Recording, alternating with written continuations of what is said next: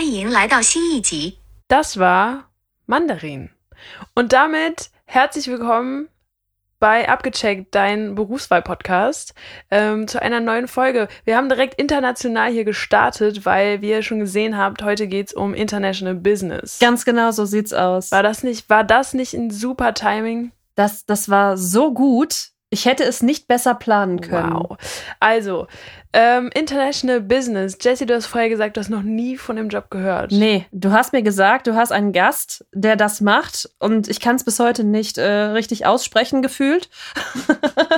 und äh, ja, ich weiß nicht, was das sein soll, wirklich nicht. Okay. Was das genau ist und was man da macht, das äh, werden wir jetzt in den nächsten halben Stunde erfahren. Aber weil es ja heute um International geht und ich habe hab jetzt schon mit Mandarin gestartet, ähm, habe ich mir einfach mal die zwei größten Sprachen noch rausgesucht, die es gibt. Also Englisch. Man kann diesen Studiengang auf Englisch machen. Man kann ihn aber auch auf Französisch oder auf Spanisch machen. Ich weiß nicht, ob es da noch mehr Sprachen gibt, aber das sind ja so die drei größten Sprachen wer alles Englisch spricht, ich meine, es ist äh, schwierig, das jetzt irgendwie mal festzuhalten und ist auch langweilig, wenn man nur die Länder nimmt, wo es eine Amtssprache ist. Interessanter fand ich das aber bei Französisch und Spanisch. Deswegen kommt meine heutige Quizfrage. Ich habe ein bisschen Angst. Keine Angst, keine Angst. In wie vielen Ländern ist die offizielle Amtssprache Französisch? Ähm, viele? Sehr gut. ich habe doch keinen blassen Schimmer. Wir können ja erstmal langsam anfangen. Denkst du, ähm, wenn auf Platz 1 England steht, was die so, ne, was am häufigsten gesprochen wird, was steht auf Platz 2 und was steht auf Platz 3 von den ausgewählten Sprachen? Ich glaube Spanisch. Es ist Französisch, tatsächlich. Echt jetzt? Ach, verdammt. Aber was denkst du, wie, in wie vielen Ländern ist es die offizielle Amtssprache? Da waren wir eigentlich stehen geblieben. Also, ich glaube schon, dass es äh, zweistellig ist und nicht dreistellig. Liege ich damit schon mal richtig? Das ist korrekt. Das ist korrekt. Okay. Ähm, liegen wir über oder unter 50? Jetzt wird hier auch noch verhandelt oder was? Damit ich mich nicht so ganz stark blamiere. Ich habe mich bei den Grundstückspreisen auch komplett daneben geschossen. Also von daher, hau einfach mal eine Zahl raus. Es ist auf jeden Fall unter 50. Dann sage ich 35. 29. Oh, voll nah dran. Voll gut. Französisch ist in 29 Ländern die offizielle Amtssprache. Damit ist sie nach dem Englischen weltweit auf Platz 2. Das ist nicht übel. Ja, aber man muss halt auch bedenken, das sind wahrscheinlich ganz viele Länder, mit denen man jetzt nicht so alltäglich zu tun hat. Zum Beispiel Äquatorialguinea, Na klar. Genau da. Burkina Faso, Burundi, Djibouti und so weiter und so fort. Aber es ist halt die offizielle Amtssprache. Und die Verhandlungssprache der Europäischen Union. Damit es nicht so böse klingt, wenn man verhandelt. Französisch klingt ja eher so ein bisschen niedlich. Niedlich. Ich glaube, da scheiden sich auch die Geister, wie Französisch jetzt klingt. Aber damit wir mal den direkten Vergleich haben, in wie vielen Ländern wird Spanisch gesprochen? Also als Amtssprache, ne? Ähm, es sind ja jetzt weniger, logischerweise. Dann sage ich jetzt 18. 21. Oh, auch voll nah dran. Sehr gut, ja. Spanien und fast ganz Lateinamerika, ne? Und jetzt sehe ich hier gerade, in den USA ist die spanisch sprechende Bevölkerung auf über 30 Millionen angewachsen, wegen Immigration. Ja, Das ist schon eine ganze Menge, ne? das, das ist reichlich. Auf jeden Fall. Ich muss auch gestehen, ich finde Spanisch schöner als Französisch. Haben wir das auch geklärt? Ja, ich fand, dass ich, dass ich meine Meinung dazu jetzt sagen musste. Sehr gut. Und was wir heute wieder vergessen haben, wir, habe ich das gesagt, dass wir alle zwei Wochen. Nee, du hast Folge gar rausbringen? nichts gesagt. Du hast irgendwas auf gar nichts Mandarin gesagt. gesagt. Vielleicht war das da drin. Das war da drin, genau. Aber nochmal für alle, die heute zum ersten Mal eingeschaltet haben. Alle zwei Wochen stellen wir euch einen neuen Beruf vor. Heute ist es eben der Business Consultant. In zwei Wochen wird es was ganz anderes sein. Wenn ihr Lust habt zu raten, was es sein wird, schaut doch mal bei Instagram vorbei. Lasst uns ein bisschen Liebe da, ein bisschen Input. Wir versorgen euch mit Infos rund um das Thema. Berufswahl. Ach, und schreibt bitte auch in die Kommentare, welche Sprache ihr besser findet, Französisch oder Spanisch. Genau. Oder wenn ihr Fragen zu irgendwelchem Beruf habt, den wir habt, den wir bisher schon vorgestellt haben, immer rein damit in die Kommentare, schreibt uns eine Nachricht, wir antworten auf jeden Fall. Wir freuen uns immer über Nachrichten. Wir hatten diese Woche unsere erste Das stimmt. Nachricht. Das war so ein Fan-Moment irgendwie. die war sehr nett, da hat jemand etwas sehr Nettes zu uns gesagt. Ja. Deswegen äh, vielen Dank dafür. Wir freuen uns auf jeden Fall darüber, wenn wir einfach mal ein bisschen Feedback bekommen, weil wir reden hier miteinander. Ähm, genau. Und damit würde ich sagen, los geht's mit der neuen Folge. Abgecheckt, dein Berufswahl-Podcast. Und schon geht's los mit dieser Folge. Ich sitze hier mit meinem Interviewpartner und letztes Mal war meine Mama dabei und heute habe ich meinen Bruder dabei. Ich interviewe erstmal meine Familie. ähm, am besten stellst du dich doch äh, einfach mal selber kurz vor, damit die Leute wissen, mit wem wir es hier heute zu tun haben. Ja, hallo zusammen. Mein Name ist Dominik und ähm, ich bin Business Consultant. Zumindest haben wir mich für, für diese Folge so genannt. Und ähm, ich wohne in London und was soll ich sonst noch sagen? Ja, da, nee, ich denke, das reicht. Den Rest werden wir jetzt ähm, mit und mit erfahren. Du hast schon gesagt, du äh, wohnst in London. Das heißt, wir werden so ein bisschen aus diesem Berufsleben erfahren, aber ähm, später Gehalt und sowas werden wir versuchen, irgendwie ins deutsche System ein bisschen zu übertragen. Da gibt es ja ganz viele Unterschiede. Ähm, aber darum soll es jetzt heute nicht gehen. Aber der Beruf an sich ist ja, also wir fangen einfach mal an, dann äh, wissen wir, was wir meinen. Also, du hast ganz normal Abitur gemacht ähm, und danach ähm, hast du angefangen zu studieren und zwar was? Ja, nach dem Abitur ging erstmal die große Suche los nach Studiengang und wohin und was genau. Und selbst wenn's, wenn der Studiengang ja gleich heißt, heißt es ja noch lange nicht, dass das derselbe Inhalt ist. Von daher ähm, hat das eine Zeit lang gedauert. Äh, letzten Endes bin ich dann in Trier gelandet, in der Hochschule Trier und habe mich dort für International Business entschieden. Damals haben die das angeboten in drei Varianten, einmal auf Englisch, auf Französisch und auf Spanisch. Ich habe mich dann für Englisch entschieden. Warum für Englisch? Das war das, was ich am besten konnte zu dem Zeitpunkt. Mein Französisch war da eigentlich noch ganz okay, aber nicht so gut wie das Englische. Und man musste halt fließend diese Sprache sprechen, um den Studiengang zu beginnen. Und da habe ich die Kriterien für Französisch und Spanisch nicht erfüllt. Und äh, dann habe ich mich für Englisch entschieden. Aber das heißt, es ich finde es immer gut, äh, wenn man, wenn man sagt, dass man am Anfang auch noch nicht wusste, was man machen soll und dass diese große Suche losging. Ähm, und du das, du dich aber dann für International Business entschieden hast. Was war, was war so, was hat dich angesprochen, dass du gesagt hast, ja, das äh, könnte es sein? Ich weiß nicht, ob, ob das jedem noch so präsent ist, aber damals war ja gerade erst die, die Finanzkrise vorbei, 2008, 2009 und Eurokrise stand uns noch bevor und ich habe das damals nicht wirklich verstanden. Wie alt war ich da? Ich war 14, 15, als es mit der Finanzkrise war ich habe nicht wirklich verstanden, was da schiefgelaufen ist und äh, warum es auf einmal allen schlecht geht. Und mein Hauptantrieb, das dann zu studieren, war eigentlich, um, um das zu verstehen, warum da was schiefgelaufen ist und ähm, ja, ob sowas wieder passieren kann. Das war eigentlich mein Hauptantrieb, dieses Studium anzufangen. Und ähm, gab es da denn Voraussetzungen, die man erfüllen musste, um diesen Studiengang äh, antreten zu können, wenn man das jetzt mal so nennen kann?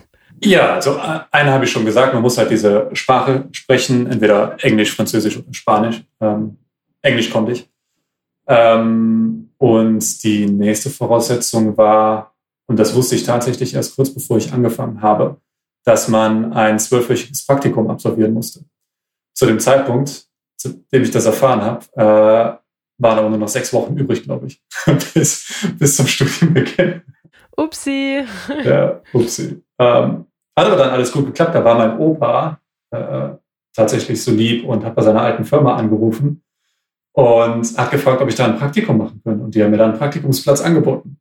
Das war ja nett von deinem Opa. Das, das war super nett. Was mir, was mir gerade noch in den Kopf gekommen ist, ähm, International Business und dann gibt es Französisch, Spanisch und Englisch zur Auswahl.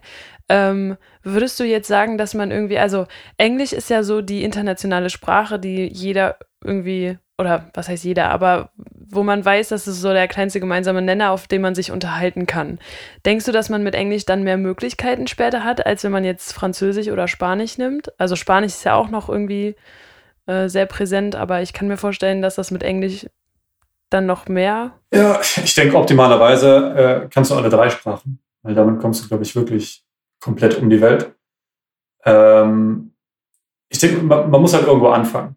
Ja, und man muss halt auch bedenken, dass man sich völlig neue Themen wie Finanzmärkte und sowas dann in einer anderen Sprache äh, aneignen muss, was halt auch nicht ganz so einfach ist. Ja. Und ich denke, damit etwas anzufangen, mit einer Sprache anzufangen, in der man sich einigermaßen sicher ist, in der man sich dann auch ausdrücken kann, weil natürlich sind die Kurse dann auch auf Englisch, ähm, ist wichtig, aber man muss halt auch verstehen, dass Englisch nicht, äh, nicht das Einzige ist, was man können muss. Ne? Man muss auch die anderen Sprachen können. Vielleicht nicht komplett fließend oder genauso, wie man halt Deutsch oder Englisch spricht. Ähm, aber man muss sich halt schon verständigen können. Aber sind alle, wirklich alle Kurse dann auf Englisch, außer jetzt die äh, Sprachkurse? Das kommt auf, auf das Semester an tatsächlich. Also, wenn du anfängst, hast du, was hatten wir, ein oder zwei Kurse in der jeweils gewählten Sprache plus noch einen Sprachkurs für eine andere Sprache. Ich habe mich dann für Spanisch entschieden. Und das nimmt dann mehr und mehr zu mit, mit dem Semester. Der Studiengang hatte insgesamt acht Semester. Und ich glaube, im im sechsten Semester hatte ich eigentlich nur noch englische Kurse, weil dann immer die ganzen Wahlfächer dazukommen und so. Aber es ist ja überall anders strukturiert. Okay, das heißt, äh, es ist abhängig von an welcher Fachhochschule du bist. Oder ist, ist das Fachhochschule oder ist das Uni? Äh, Fachhochschulen gibt es ja gar nicht mehr. Das, das darf man gar nicht mehr sagen. Das ist das verbotene Wort, Fabi. Oh, jetzt habe ich ein verbotenes Wort gesagt. Warum ist das verboten? Es ist, es ist nicht verboten. Es, das sagt man halt nur nicht mehr, weil es keine Fachhochschulen sind. Es sind Hochschulen. Okay, ich entschuldige mich bei allen, die zuhören, die jetzt gedacht haben, Fachhochschule, was sagt sie da?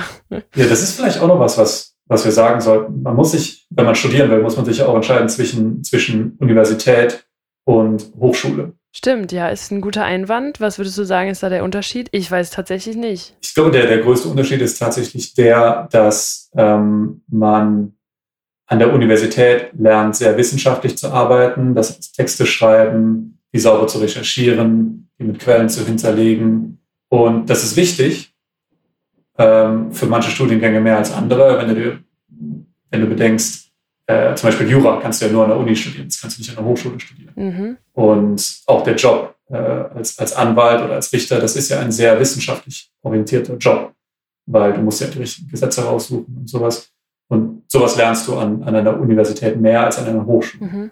Die Hochschule auf der anderen Seite ist immer mehr praktisch orientiert. Du hast zwar Professoren auch, wie an einer Universität, aber du hast auch äh, viele Sonderkurse, die dann häufig diese Wahlfächer machen, ähm, die aus der Praxis kommen. Ähm, Trier ist ziemlich nah an Luxemburg dran, zum Beispiel. Und wir hatten häufig dann Fondsmanager oder ähm, äh, Wirtschaftsprüfer, die direkt aus Luxemburg kamen und bei uns die Vorlesung gemacht haben. Also so ein bisschen Insiderwissen direkt dabei. Ja, genau. Es ist eher praktisch orientiert. Was ja eigentlich nicht verkehrt ist, finde ja, ich. Ja, absolut. Aber wie gesagt, es kommt halt auch darauf an, was man später machen möchte. Und viele Sachen kann man auch gar nicht an der Hochschule stellen. Und da hast du jetzt eine perfekte Überleitung zu meiner nächsten Frage gebracht. Ähm, welche Möglichkeiten hat man denn generell jetzt mit dem International Business Studium? Oder was hast du dir vorgestellt ähm, und wie hast du dich dann letztendlich für eine Richtung entschieden? Oder hast du das überhaupt? Ähm, du musst ja dazu sagen, das ist ja auch nur ein Bachelor. Ja. Ein Bachelor ist ja der, der geringste Abschluss, den, den, du eigentlich haben kannst. Das heißt, danach kannst du halt immer noch alles machen, weil du halt immer noch Möglichkeiten hast, dich, dich auf ein bestimmtes Thema zu fokussieren oder tiefer zu gehen. Das passiert ja häufig dann später. Dann im Master, meinst du? Ja, genau, richtig. Und als ich den Bachelor angefangen habe, und auch mittendrin wusste ich, dass ich auf jeden Fall direkt einen Master machen will. Weil du merkst halt im, im Bachelorstudium, du kratzt viele Themen einfach nur an, aber so wirklich Tiefe bekommst du nirgendwo. Deshalb wusste ich, okay, ich will auf jeden Fall einen Master machen auch um mich dann von den anderen, die keinen Master machen wollten, zu, zu differenzieren. Ich stelle mir das gerade so ein bisschen wie so eine Pyramide vor, weil in der Schule fängt es ja an und du hast ja auch alle Fächer, die man irgendwie, du musst ja alles einmal belegen, von Französisch bis zu Geschichte oder und die ganzen anderen Sachen noch.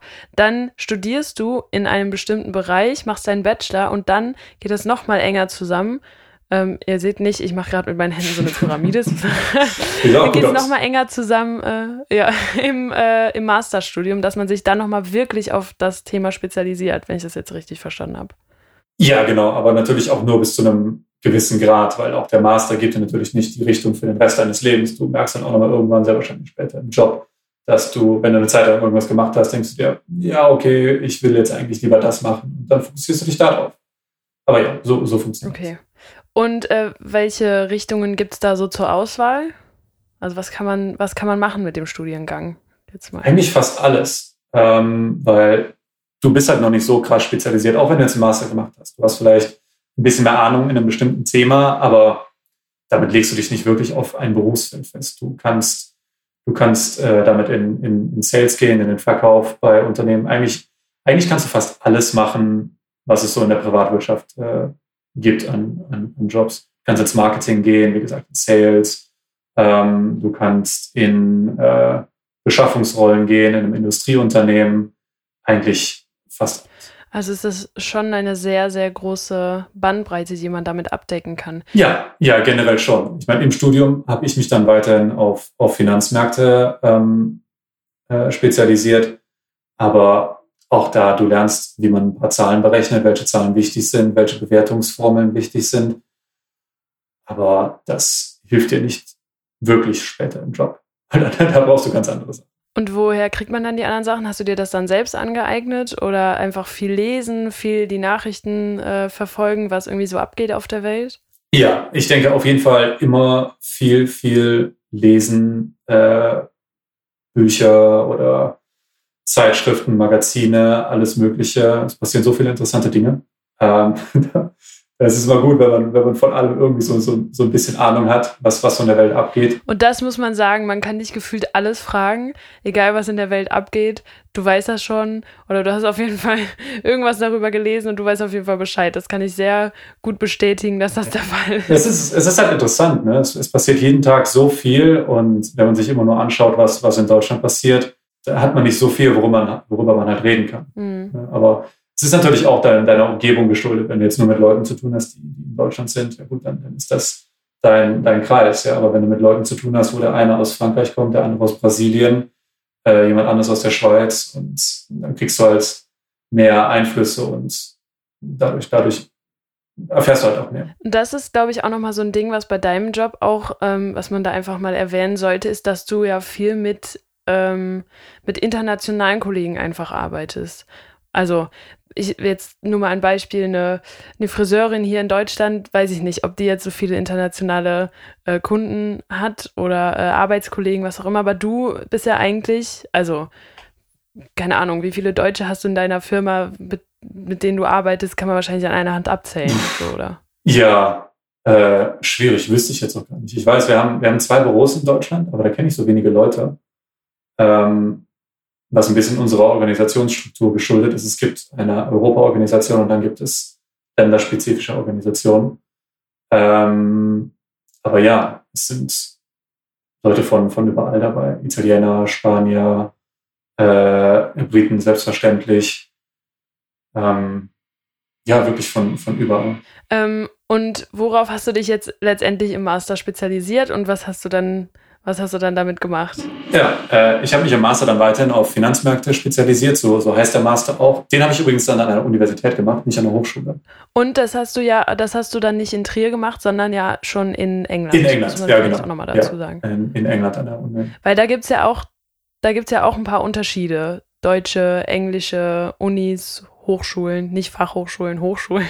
Ja, ja, richtig. Ähm, das, das Lernen hier in, in England oder überhaupt in, im angelsächsischen System ist halt ein komplett anderes. Du hast eine Vorlesung. Inwiefern? Ähm, es ist anders, weil in Deutschland gehst du häufig in eine Vorlesung rein, du kriegst irgendwas vorgekaut und dann schreibst du das mit und dann gehst du in die nächste Vorlesung. Da passiert relativ wenig dazwischen. Hier ist das eher anders. Du musst dich für jede Vorlesung musst du dich vorbereiten. Da wird ein bestimmtes Kapitel in einem Buch behandelt. Das heißt, du musst das vorher lesen Idealerweise machst du diese Aufgaben, die, in dem Textbuch noch mit drin sind. Und dann gehst du in die Vorlesung und da wird das Ganze nochmal zusammengefasst. Und so passiert das dann über das gesamte Studienjahr. Und die Klausuren sind auch anders. Ich glaube, hier im Bachelor ist es häufig Multiple Choice.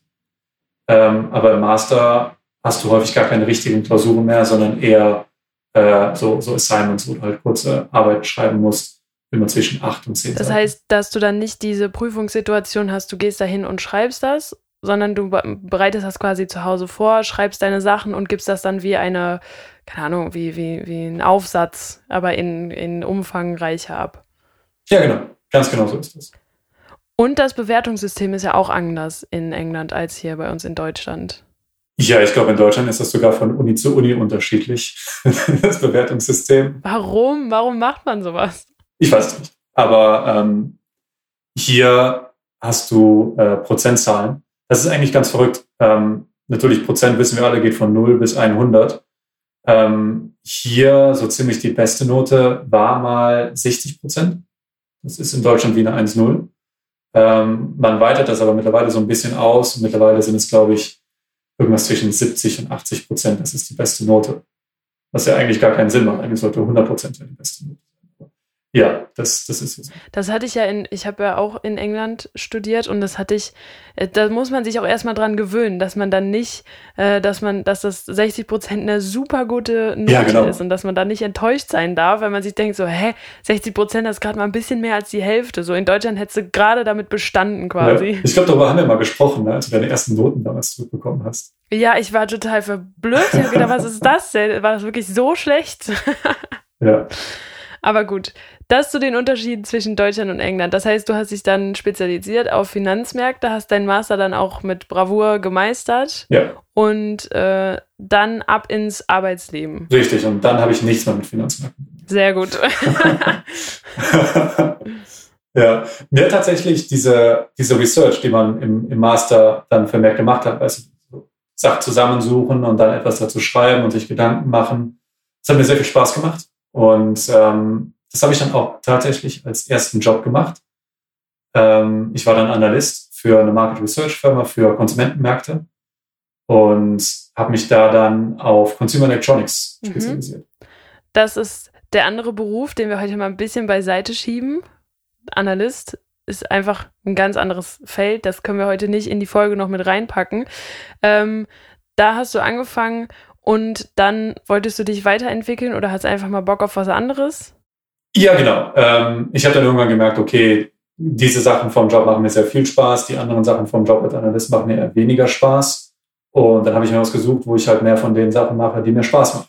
Die waren, also was waren die Sachen, die dir super viel Spaß gemacht haben? Ähm, was ich immer toll fand, ist äh, direkter Kundenkontakt, den Leuten, die äh, die Research erklären, die wir gemacht haben, mich mit denen auszutauschen, auf Events zu gehen, dort zu sprechen und, und diese ganzen Sachen. Einfach mehr Austausch, weil als Analyst sitzt du häufig einfach nur an deinem Schreibtisch und äh, redest ab und zu mal mit Leuten und machst ansonsten aber nur Gedanken und schreibst.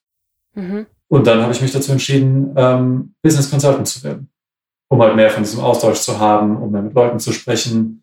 Und bin aber trotzdem in diesem Market Research Universum geblieben. Also ich bin zu einer anderen Market Research Firma gegangen, eine größere, eine bekanntere. Und die meisten Market Research Firmen haben äh, einen, einen Research Arm natürlich, wo die gesamte ähm, wo, wo der gesamte Content produziert wird von Analysten. Und das kann man dann einfach so kaufen, fertig, äh, off, off the shelf, nennen sie das meistens. Ja. Und darauf basierend denken sich dann viele Research-Firmen, wir könnten auch noch unsere äh, Research nehmen und darauf aufbauend ähm, Projekte anbieten, die maßgeschneidert sind. Und das ist das, was deine Firma jetzt gemacht hat Genau, und wo du dann jetzt reingerutscht bist. ganz genau. Ähm, mir fällt gerade auf, vielleicht sollten wir, weil wir jetzt so viele englische Wörter mit reinwerfen, vielleicht sollten wir das einfach einmal kurz geklärt haben. Market Research und einfach mal kurz Business Consultant überhaupt übersetzen, damit äh, alle, die das äh, jetzt gerade noch nicht bis hierhin komplett verstanden haben, dass wir einfach mal kurz diese Fachwörter ähm, mal kurz übersetzen. Ja, also Market Research ist, ist ganz einfach, ist Marktforschung. Ähm, auf Deutsch klingt das immer so trocken, ähm, wenn man so an ein Marktforschungsinstitut denkt. Ja, aber im Endeffekt ist es gar nicht so. Es ist, ist ein normales privatwirtschaftliches Unternehmen. Ähm, aber ja, in, in der Marktforschung suchst du dir halt ein bestimmtes Feld aus und informierst andere Leute darüber, die dann deine, deine Forschungsdokumente, Papiere ähm, kaufen können. Und Business Consultant einfach mal ins Deutsche übersetzt. Geschäftsberater äh, wäre das wortwörtlich. Ist das nochmal was anderes als, also in Deutschland kennt man ja Unternehmensberater. Ist das nochmal was anderes? Ich denke, häufig, wenn man an Unternehmensberater denkt, sind das ähm, Managementberatungen. Da denkst du an die McKinseys und sowas die, dieser Welt. Ähm, das ist etwas anderes als Managementberater. Wie der Name sagt, arbeitest du meistens mit dem Management, also in einem Unternehmen horizontal zusammen. Mhm. Und als Business Consultant suchst du dir meistens einen bestimmten Teil im Unternehmen aus, den du berätst. Das kann äh, ein bestimmtes Geschäftsfeld sein, das kann Technologie sein, das kann nur Marketing sein, Ähm, aber du machst das nicht in der Breite wie, wie eine management firma Okay. Hast du jetzt mal irgendwie ein konkretes Beispiel für uns, wie so dein Arbeits Arbeitsalltag aussieht? Ja, es gibt nicht so den äh, 0 nach 15 Alltag wirklich, weil jeden Tag passiert irgendwas anderes, es ist projektbasierte Arbeit. Ähm, aber um das so ein bisschen einzuordnen, die Aufgaben gliedern sich eigentlich in neue Projekte verkaufen oder an Land zu ziehen, mit Leuten zu reden, was wollen die eigentlich, was für Probleme haben die und wie können wir das lösen. Und darauf basierend ähm, erstellst du dann ein Angebot und versuchst ihnen irgendwas zu verkaufen, was dir hilft. Ähm, dann Punkt Nummer zwei ist natürlich das Projekt dann erarbeiten und das Projekt zu liefern. Und das dritte ist Projektmanagement und eher interne Aufgaben in, in deinem Team. Das sind so die drei äh, Hauptaufgabenfelder, die es gibt. Das heißt, du machst aber auch alle drei Aufgabenfelder oder seid ihr dann irgendwie ein Team und du sagst, ich mache jetzt Aufgabenfeld 2 und ich habe zwei andere, die die anderen beiden machen? Oder machst du wirklich alles? Nein, du machst tatsächlich alles. Es kommt so ein bisschen auf, auf die Phase an. Es gibt Phasen, da machen alle nur verkaufen, verkaufen, verkaufen, weil immer mehr Anfragen reinkommen. Ähm, und dann dementsprechend, wenn du in irgendeiner Phase nur verkaufst, dann gibt es auch eine Phase, in der du nur lieferst. Und ähm, zwischendrin muss natürlich das Projektmanagement machen. Und natürlich gliedert sich das nicht schön in Kalenderwoche 1 machen wir nur Verkaufen, Kalenderwoche 2 machen wir nur Projektmanagement und Kalenderwoche 3 liefern wir nur, sondern du hast alles immer gleichzeitig und auch am selben Tag. Das heißt, du musst auch so ein bisschen dich in, du hast mehrere Projekte gleichzeitig, muss dich so ein bisschen da reindenken in deine verschiedenen Aufgabenfelder. Hier muss ich jetzt gerade irgendwie ein Angebot machen, was verkaufen. Hier muss ich aber jetzt gerade abliefern und denen das Ergebnis zeigen. Ja, genau. Du hast, im Endeffekt hast du verschiedene Hüte auf. In einem Gespräch bist du ähm, jemand, der, der etwas verkaufen will, jemand, der herausfinden muss, welches Problem hat der Kunde denn da eigentlich und wie kannst du das lösen. Und natürlich musst du jemandem, wenn du, wenn du denen eine Lösung verkaufen willst, schon ein bisschen eine Vorschau geben, wie das aussehen könnte. Und später hast du dann die Zeit, dir wirklich mal Gedanken dazu zu machen, mit ähm, dem Analysten zu reden, wie man das denn machen könnte und so. Ähm, ja, und im nächsten Gespräch ähm, musst, musst du was abliefern, was du die letzten drei Monate erarbeitet hast. Oder ein komplett anderes Feld je nachdem, was du, was du halt für Technologien betreibst. Was ist denn so ein, ein konkretes Problem, mit dem Unternehmen jetzt zu dir kommen können?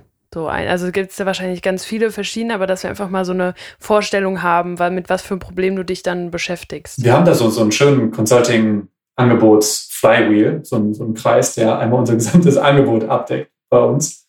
Ähm, der gliedert sich in, äh, in Planung, Marketing und Verkaufen. Mhm. Und das sind so die drei Bereiche, bei denen wir unseren Kunden helfen können. Wenn wir dann über Planung reden, dann ist das strategische Ausrichtung des Unternehmens oder des Verkaufs. Ähm, wo gibt es noch eine sehr große äh, Gelegenheit, ähm, Software zu verkaufen oder, oder andere äh, Sachen und wo eher weniger und wie kommt man an die Leute dran? Ähm, ist das äh, durch persönliche Gespräche oder reicht einfach Werbung im Fernsehen? Äh, vielleicht hast du mal Werbung gesehen für Workday oder Monday, so Projektmanagementsysteme. Ja, so das, das ist der, der Planungsbereich. Im, wenn wir dann weitergehen zu, zu Marketing, ähm, können wir Kunden helfen, Aufmerksamkeit zu generieren, ähm, äh, Leads zu generieren, äh, neue, neue ähm, Interessenten an, an Land zu ziehen. Ähm, da geht's dann von super kleinen Videos mit einem Analysten, der dann über äh, eine bestimmte Technologie redet, und dann sagt, okay, Sie müssen das, das und das haben. Und dann ist natürlich das gesponsert von, von unseren Kunden. Und äh, wie oh Wunder, das passt dann natürlich genau auf das, was die anbieten. Ja? Mhm. Ähm, und dann auch diese, diese ganzen White Papers und Broschüren, die die Unternehmen anbieten, äh, um zu informieren. Diese ganzen Sachen. Und im, äh, im Verkauf geht es dann mehr um Verkaufsoptimierung. Das heißt, wenn ein Unternehmen äh, realisiert, okay, wir verkaufen sehr viel an Autozulieferer und an produzierende Unternehmen, aber eigentlich denken wir, dass unsere Lösung auch sehr gut an Serviceunternehmen äh, zu verkaufen wäre. Ähm, wie machen wir das? Und dann sagen wir denen, okay, äh, ihr müsst diese und diese Person ansprechen und die haben, die sind auf diese Weise motiviert ähm, und die haben diese Ziele, das ist denen wichtig, die haben diese Probleme und dann können die halt auf diese Personen besser eingehen mit unseren Informationen Und äh, jetzt habe ich mich gerade gefragt, ob ihr die dann auch, also die Kunden dann auch bei der Umsetzung unterstützt oder was ist, ist das Endergebnis ein, äh, ein Papier, was ihr denen gibt und sagt, hier habt ihr quasi so eine Roadmap, ähm, wenn ihr das umsetzt, könnte das klappen. Aber es ist natürlich auch immer so schwierig. Gibt, ihr könnt ja auch keine Garantie dafür geben, ob das auch wirklich dann funktioniert. Oder wie, wie macht ihr das? Ja, genau. Also am besten versucht man immer alles sehr daten- und Fakt, faktenbasiert zu halten. Ja, das heißt, entweder stützen wir uns auf, ähm, auf Daten, die wir schon haben im Unternehmen, oder ein Kunde sagt, äh, wir müssen eine Umfrage machen unter den und den Leuten und ich würde gerne wissen, das und das. Und dann stützen wir uns auf diese Daten, wenn, wenn wir äh, Firmen beraten. Ähm, aber ja, wie du sagst, es, es gibt nie eine Garantie, dass es auch wirklich klappt. Es ist immer, äh, wir wissen so viel und wir denken den Rest und wir machen die Annahmen und deswegen äh, empfehlen wir, dass sie das und das machen. Ob die Unternehmen das dann wirklich machen, liegt, liegt völlig bei Und was ist, wenn das mal schief geht? Also was ist, wenn ihr sagt, das würden wir jetzt empfehlen aufgrund dieser Datenlage und was ist, wenn sie das dann umsetzen und dann geht es in die Hose? Kommen die dann auf euch, äh, passiert dann irgendwas oder sagt ihr dann, naja, so ein Risiko ist halt immer dabei? Das passiert nicht, wir sind zu gut. Okay. Alles klar, nächste Frage.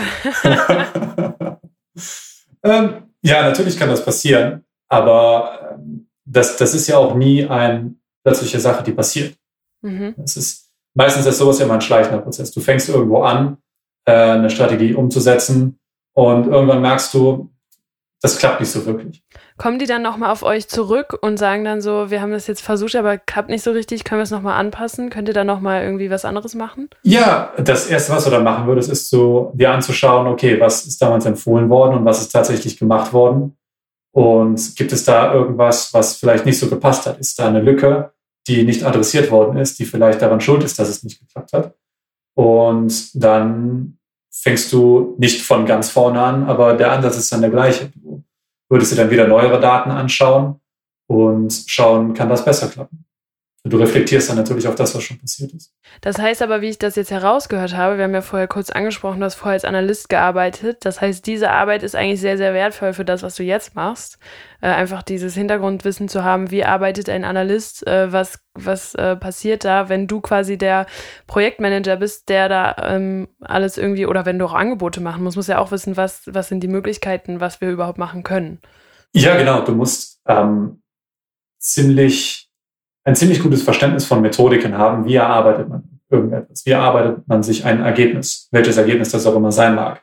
Aber du musst ein Verständnis dafür haben, diese Methodik dann auch für, für jedes Projekt unterschiedlich zu entwickeln und anzupassen. Ja, zum Beispiel, ein, ein Kunde kommt zu dir und sagt, ich habe ich hab 30.000, was können wir machen? Und ein anderer Kunde kommt zu dir und sagt, ich habe 200.000, was können wir machen? Das heißt, es ist von bis, was sie irgendwie am Budget haben? Oder habt ihr so, äh, gibt's da so ein, gibt's da, ich habe keinerlei Vorstellungen, wie da so die Preise sind, was man, was man an eine, an eine Firma da zahlt, wenn man sagt, Jungs, Mädels, ich brauche jetzt einfach mal hier eine Beratung. Äh, ich klatsche euch jetzt mal 10 Euro auf den Tisch. Gibt ihr mir ja mal ein bisschen Informationen. Ja. Ähm, du kannst dir das vorstellen wie einen, äh, einen maßgeschneiderten Anzug. Na, du, du gehst zum, zum Schneider hin und sagst dem, ich gehe zu einer Hochzeit. So, dann wird der Schneider ungefähr wissen, okay, das muss schwarz und weiß sein. Und dann wird er mit dir ein Gespräch anfangen, ähm, okay, hättest du gern äh, ein, ein Hemd mit, mit Zwill oder ist es ein glatter Stoff? Hättest du gerne Manschettenknöpfe oder ein, ein, ein, normalen, äh, ein normales Ende des Ärmels? Ähm, und diese ganzen Sachen, die musst du halt auch mit dem Kunden durchgehen. Und wenn der Kunde dir dann sagt, oder wenn, du jetzt einen maßgeschneiderten Anzug kaufen willst und du sagst, dem Schneider, ich habe 100 Euro, was können wir damit machen? Dann, dann wird er dich vielleicht, der wird dich vielleicht dumm angucken und sagen, geh raus, dafür kriegst du keinen Anzug hier. Ähm, das passiert auch. Aber normalerweise gehst du ja mit, mit einer einigermaßen äh, äh, rationalen Einstellung da rein und mit einem, äh, mit einem Verständnis, was das ungefähr kosten könnte. Ja. Heißt, wenn du deinen Maßanzug willst, dann gehst du da rein mit vielleicht mit einem Budget von 500 bis 1000 Euro. Vielleicht mehr, vielleicht weniger. Und genauso ist das bei uns auch. Die Kunden wissen nicht ganz genau, was es kostet aber die wissen, dass sie manche Sachen halt nicht für 10 Euro bekommen oder für 1000. Ja, sondern die haben schon eine gewisse Vorstellung. Das ist ja auch schon krass. Das, also das ist ja dann nur, nur, was heißt nur, in Anführungszeichen nur für die Beratung, weil Marketing haben sie ja bis dahin immer noch nicht gemacht, ne? Und dann brauchen sie immer noch Marketingbudget. Ja, genau. Dann kriegen die vielleicht von uns einen Zweiseiter. Da ist dann der Name des Kunden drauf und äh, da steht dann auch drauf, dass, dass äh, wir die, die Research dafür gemacht haben und das mit den Zahlen untermauern. Und ja, das, das kann dann bei ca. 10.000 Euro losgehen. Ähm, wenn du dann ein Projekt hast, wo eine Umfrage gemacht werden muss, wo Strategieplanung mit drin ist, äh, wo du dann nochmal aus diesen äh, Umfrageergebnissen, die du, die du erzielt hast, nochmal Sachen rausbrichst, nur für Sales oder nur für andere Unternehmensbereiche, ähm, ja, dann kann das auch sehr schnell in die Hunderttausende gehen bis, bis Millionen, je nachdem, was, was du Okay. Hast. Also gut, mit dem, mit dem Beispiel mit dem, mit dem Anzug hat man das, glaube ich, sehr gut verstanden, ähm, von wo bis wo das geht. Wir sind auch schon fast am Ende, aber jetzt kommen die letzten zwei Fragen.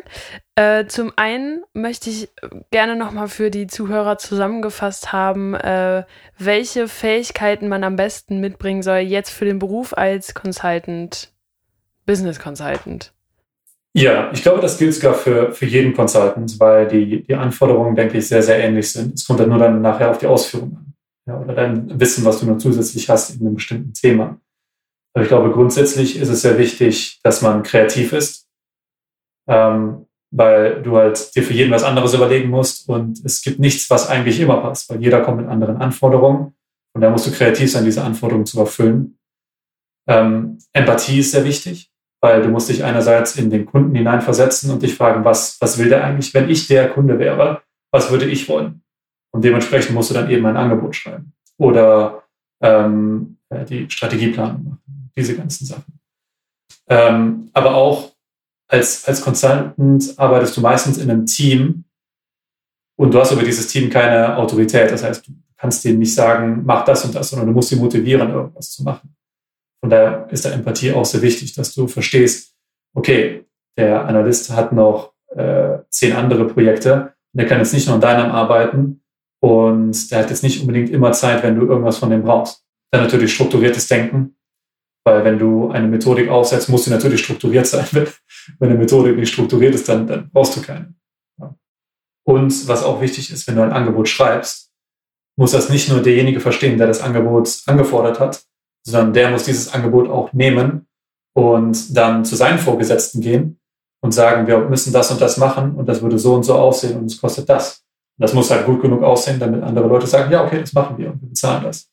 So, so läuft das meist. Und natürlich musst du, musst du neugierig sein. Ähm, Analysten sind, sind häufig sehr, sehr neugierig und fragen halt immer, okay, wie funktioniert das und ähm, wie könnte das in der Zukunft aussehen, wie wurde das da gemacht, welchen Einfluss könnte äh, etwas haben, was jetzt passiert, auf etwas, was in fünf Jahren passiert. Und ich denke, als, als Berater, als äh, Consultant brauchst du eine ähnliche Qualität, weil du die Kunden fragen musst, wenn er irgendwas anfordert, was würden sie denn eigentlich damit machen? Na, weil häufig ist da auch ein, äh, einen Bruch drin in dem, was der Kunde anfordert und was er eigentlich vorhat. Und das musst du rausfinden. Äh, sehr spannend auf jeden Fall. Ich habe äh, sehr viel gelernt. Ich habe, ich persönlich habe jetzt einen guten Eindruck davon, wie deine, wie deine Arbeit so aussieht. Was mich aber jetzt gerade noch interessieren würde, ist, ähm, was ist, was ist da noch, wo ist, wie viel Luft ist da noch nach oben? Was würdest du sagen, wo du dich jetzt befindest und was, was du jetzt noch irgendwie, was du jetzt persönlich gerade noch machen möchtest, was so deine Ziele sind, wie du dich weiterentwickeln möchtest? Ähm, ja, da ist noch jede Menge Luft nach oben. Ich bin auch gerade mal äh, 27, bald 28. Aber äh, natürlich ist da noch viel Luft oben. Wäre schade, wenn jetzt schon Schluss wäre. Wenn du jetzt denkst, ja, noch zwei Schritte und das war's, dann wäre wär ja. ziemlich traurig. Ich denke, solange man sich sagt, dass man sein Leben lang lernen will und es nie ausgelernt hat und es immer irgendwas Neues, Interessantes gibt, dann stehen dir eigentlich alle Türen offen. Dann kannst du dich auch nochmal verändern oder dich weiter spezialisieren. Ähm, ich habe mich jetzt letztens noch für, für äh, einen Kurs angemeldet, um in einem Bereich ein bisschen mehr zu lernen und dann so ein Zertifikat zu bekommen und, und dann irgendwann vielleicht mal in, in diese Richtung mehr zu gehen. Oder weil ich glaube, dass es in Zukunft wichtiger wird, dass man dieses Verständnis hat. Ähm, Im Moment finde ich das, was ich mache, es macht mir sehr viel Spaß. Ähm, aber wahrscheinlich würde es irgendwann genauso laufen, dass ich mir denke, ah, von den Sachen, die mir jetzt gerade gefallen, würde ich eigentlich gerne noch mehr machen. Und dann muss man sich verändern. Also so wie vorher auch, was du dann, weshalb du dann in den anderen Bereich gegangen bist. Ja, ich denke, wenn man aufgeschlossen ist, dann wird einem das immer wieder und wieder und wieder passieren. Und es wird einem auch nicht langweilig. Jetzt aber auch noch äh, interessant, äh, was hast du später raus? Also wie sind die, wie, wie hoch ist das Gehalt äh, als Business Consultant jetzt in deinem Bereich? Ja, es ist natürlich noch ein bisschen schwieriger zu sagen, weil wir sind nicht in einem anderen Land und das Steuersystem ist anders und das Mögliche. Ja. Ich glaube, die meisten, die meisten Briten zahlen 20 Prozent Steuer oder so, was natürlich viel, viel weniger ist als in Deutschland. Aber kennst du denn irgendwie Zahlen, wie das in Deutschland äh, vergleichbare Leute, was sie raushaben? Oder was sie verdienen? Ähm, ich denke, wenn man sich am, am, Durchschnitt orientiert und sagt, okay, das verdient der Durchschnitt und ich mal vielleicht so und so viel mehr, dann haben die Leute das beste Verständnis dafür. Wenn man sich denkt, okay, das Durchschnittsgehalt in Deutschland ist das und das, und da habe ich mir gedacht, im Moment hier verdiene ich circa 70 bis 80 Prozent mehr als, als der Durchschnitt. Aber ich weiß nicht, ob die Leute wissen, wo, der, wo das Durchschnittsgehalt liegt. Mann, es ist wirklich ein schwieriges Wort. Ich glaube, in Deutschland sind es irgendwas zwischen äh, 45 und 55.000. Im Jahr, okay, brutto. Jahresbruttogehalt. Dann könnt ihr euch jetzt alle selber ausrechnen, wie hoch das ist. Wenn ihr jetzt äh, euch auf Finance spezialisieren wollt, dann müsst ihr eh sowieso ganz viel rechnen und viel rum. Dann könnt ihr bestimmt auch ausrechnen, wie viel das jetzt ist. das war es jetzt auch schon mit der Folge. Äh, ich habe super viel gelernt über deinen Beruf. Ähm, ich danke dir, dass du uns teilhaben lässt an deinem, an deinem Job und uns mitgenommen hast, äh, was es heißt, als Business Consultant zu arbeiten. Ähm, wenn ihr Bock habt, könnt ihr ja auf Instagram nochmal vorbeischauen, auf unserer Website. Falls ihr Fragen habt an, an Domi, dann könnt ihr die jederzeit gerne stellen. Ich bin ja hier auch immer noch an der Quelle äh, und dann werden sie auf jeden Fall beantwortet. Oder nicht? Auf jeden Fall. Klar. Vielen Dank für die Einladung. Sehr gerne. Wir danken dir. Und jetzt gibt es noch ein bisschen Musik und dann hören wir uns in zwei Wochen wieder mit dem nächsten Beruf. Bis dann. Tschüss. Abgecheckt Dein Berufswahl-Podcast.